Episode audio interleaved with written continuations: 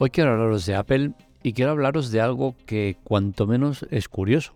Y es que en lo que llevamos de año se está viendo una dinámica que debe preocupar a todos los fabricantes de Android en general y especialmente a empresas como Samsung y Xiaomi. Y es que eh, se ha registrado un cambio de tendencia que hasta ahora no había pasado. Y es que Apple ha conseguido durante dos meses de, este año que hemos entrado eh, ser los que más venden en teléfonos. Y esto es algo que no es habitual, ya que hasta ahora, si bien es cierto, en los 10 eh, teléfonos más vendidos del año siempre suelen salir eh, la mayoría iPhones, eso no tiene nada que ver con las ventas de cada empresa, ¿no? Y es que al final Samsung siempre es la que más vende. En cambio, en los dos meses que se han registrado del año, Apple es la empresa que más está vendiendo. Y esto evidentemente es algo que deberían tener en cuenta los demás fabricantes, especialmente Samsung, porque si bien es un dato parcial, que yo siempre he defendido que a mí los datos parciales no me dicen nada más que una simple referencia, es algo que deberían tener en cuenta porque si esto sigue esta dinámica, pues las cosas se pueden poner feas. Especialmente porque, uno, Apple todavía tiene que sacar los modelos nuevos, tiene que eh, implementar las mejoras que van a llegar, que son, van a ser muy importantes. Y si bien es cierto, los demás fabricantes también van a sacar nuevos terminales, la dinámica que llevan unos y la que llevan otros es muy diferente. No sabemos lo que va a hacer de novedades Samsung, Xiaomi y demás, pero sí que sabemos que Apple, si no lo saca ya, estará a punto de sacar teléfonos sin, sin botoneras, es decir, sin botones laterales de, volumen. Eh, va a implementar el USB tipo C, por obligación, pero lo va a hacer. No sabemos si esto va a ir para bien o para mal. Podría ser que muchos que hasta ahora no tenían iPhone, uno de los absurdos motivos fuera por el, eh, por el, el, Lightning, con la cual cosa quizás también aumenta las ventas.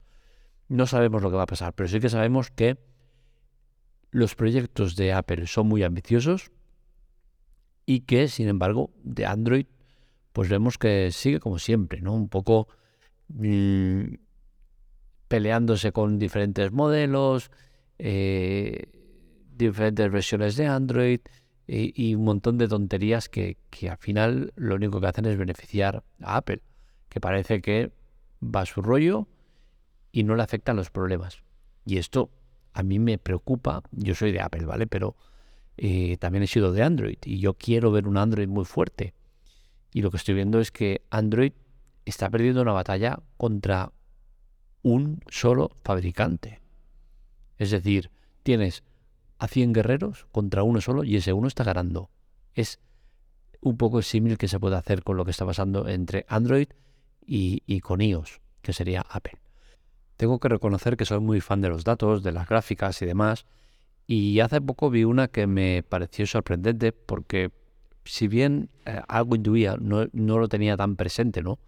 Y es que era un gráfico en el cual salían las 20 empresas más poderosas del mundo y eh, es curioso como en 2011 aparece en esa lista del top 20, aparece Apple y hace una escalada brutal en menos de dos años hasta alcanzar la primera posición, posición que ya no perdería hasta el día de hoy, que no lo ha perdido, ni dudo ya que lo pierda, ¿no? porque es que la distancia con los demás es, abismal, ¿no? Y, y, bueno, eso demuestra un poco el trabajo bien hecho y también ese gráfico demuestra el poder de las tecnológicas, que a partir, curiosamente, de, esa, de esa década, 2010, 2011, 2012, es cuando empiezan a aparecer muchas empresas tecnológicas dominando eh, el sector empresarial. Entonces, es cuanto menos curioso. Para mí, uno de los puntos claves para que Apple esté de la manera que está, seguramente fue hace tres o cuatro años cuando implementó lo del modelo Pro cambiando el modelo normal. Es decir, los, los iPhone costaban mucho dinero. ¿Qué pasó? Que sacaron una versión que era un poco más económica, entre comillas, porque pagar 800 pavos por un teléfono no me parece económico, pero bueno, sacaron una versión más económica a la cual llamaron iPhone de turno. iPhone 8, iPhone 10, eh, iPhone X, Apple, iPhone 11, el 12, lo que sea.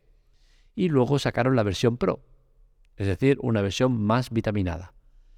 ¿Eso qué hizo? Pues que precios que hasta ese momento eran inalcanzables, pues suponía que, por ejemplo, a día de hoy puedas tener un iPhone 13, que es un teléfono perfectamente capaz y, no es para nada antiguo, pese a ser el modelo anterior al que está y a puertas de salir otro nuevo. Un iPhone 13 a día de hoy es un teléfono totalmente funcional. De hecho, yo sé que tengo y estoy encantado.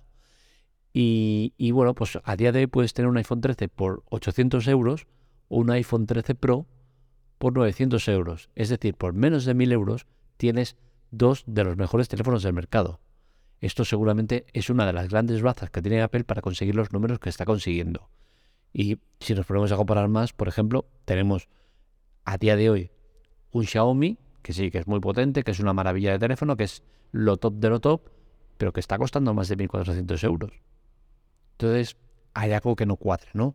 O bien Apple lo está haciendo muy bien o es que los demás lo están haciendo muy mal. Y yo me inclino más por la segunda opción, que los demás no están atinando bien con lo que hacen.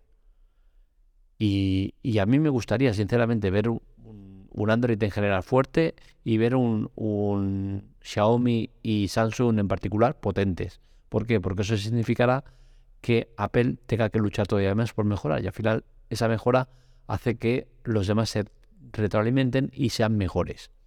O sea que al final yo quiero que todas las empresas potentes estén muy fuertes para que sean una buena competencia.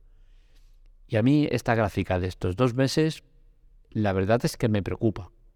Me preocupa, ya os digo, sobre todo porque todavía están por aparecer los nuevos actores, por una banda y por otro. Pero están por aparecer. Y algunos de, Android ya están apareciendo.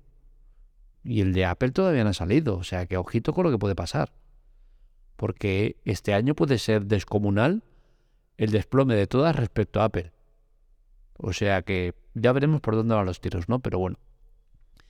No me gustaría acabar esto sin hacer una mención especial a Tim Cook, ese gran CEO que tiene Apple y que yo sinceramente tenía, dudas de él cuando eh, cogió el cargo, cuando Steve Jobs le dio el relevo, cuando ya sabía que iba a morirse, cuando ya sabía que le quedaba poco de vida, pues ya hizo el relevo y, bueno, la bolsa, entre otros sitios, pues fue la que se, se, quedó con dudas ¿no? de lo que iba a pasar.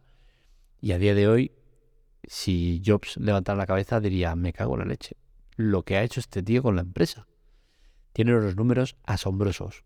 Ha duplicado prácticamente el legado que dejó Jobs.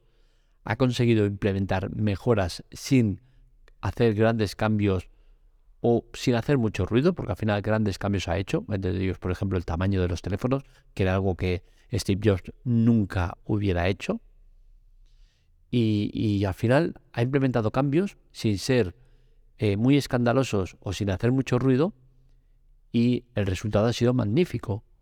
Entonces, eh, creo que hay que aplaudir la labor de, Steve, eh, de, Tim Cook, porque sinceramente creo que es un, un CEO extraordinario. O sea, ha sido un cambio totalmente de, perfil. Teníamos a, Steve Jobs, que era un tío que estaba a pie del cañón, en las trincheras, eh, cada día presionando tal.